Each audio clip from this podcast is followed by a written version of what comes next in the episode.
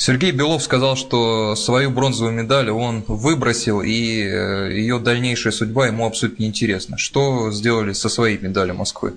Ну, медаль конечно, не выбросил, она у меня, но такая с, с оттенком грусти, конечно же, потому что, ну, обидно, мы сами проиграли две игры, проиграли Югославам в пятиминутке в дополнительной, проиграли итальянцам неожиданно, проиграли сами по своей вине, потому что мне кажется, что все случилось, потому что Александр Яковлевич Гомельский уже меньше думал о, о какой-то тактике, о том, как лучше выиграть. А думал, что выиграем так и так, уже, уже все винтили себе там дырочки под медали ордена, думали о будущем, но Играли плохо, играли плохо в два стройных центра. Это Белостена и Ткаченко часто проводили вместе на площадке, ходили пешком, что не свойственно сборной. В результате вот так доходились.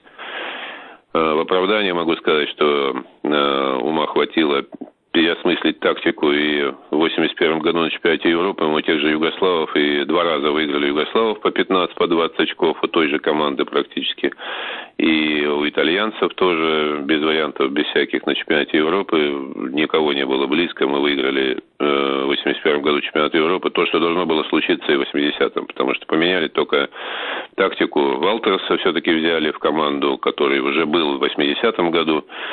Просто не взяли его в команду. Мы побежали, быстро бежали, быстро переходили от э, защиты в нападение, и никто справиться не мог. Поэтому вот в оправдании могу сказать, что команда, конечно, у нас была сильнее. Я и сейчас в этом уверен. А то, как мы выступили, ну, это рано, рано на сердце до сих пор.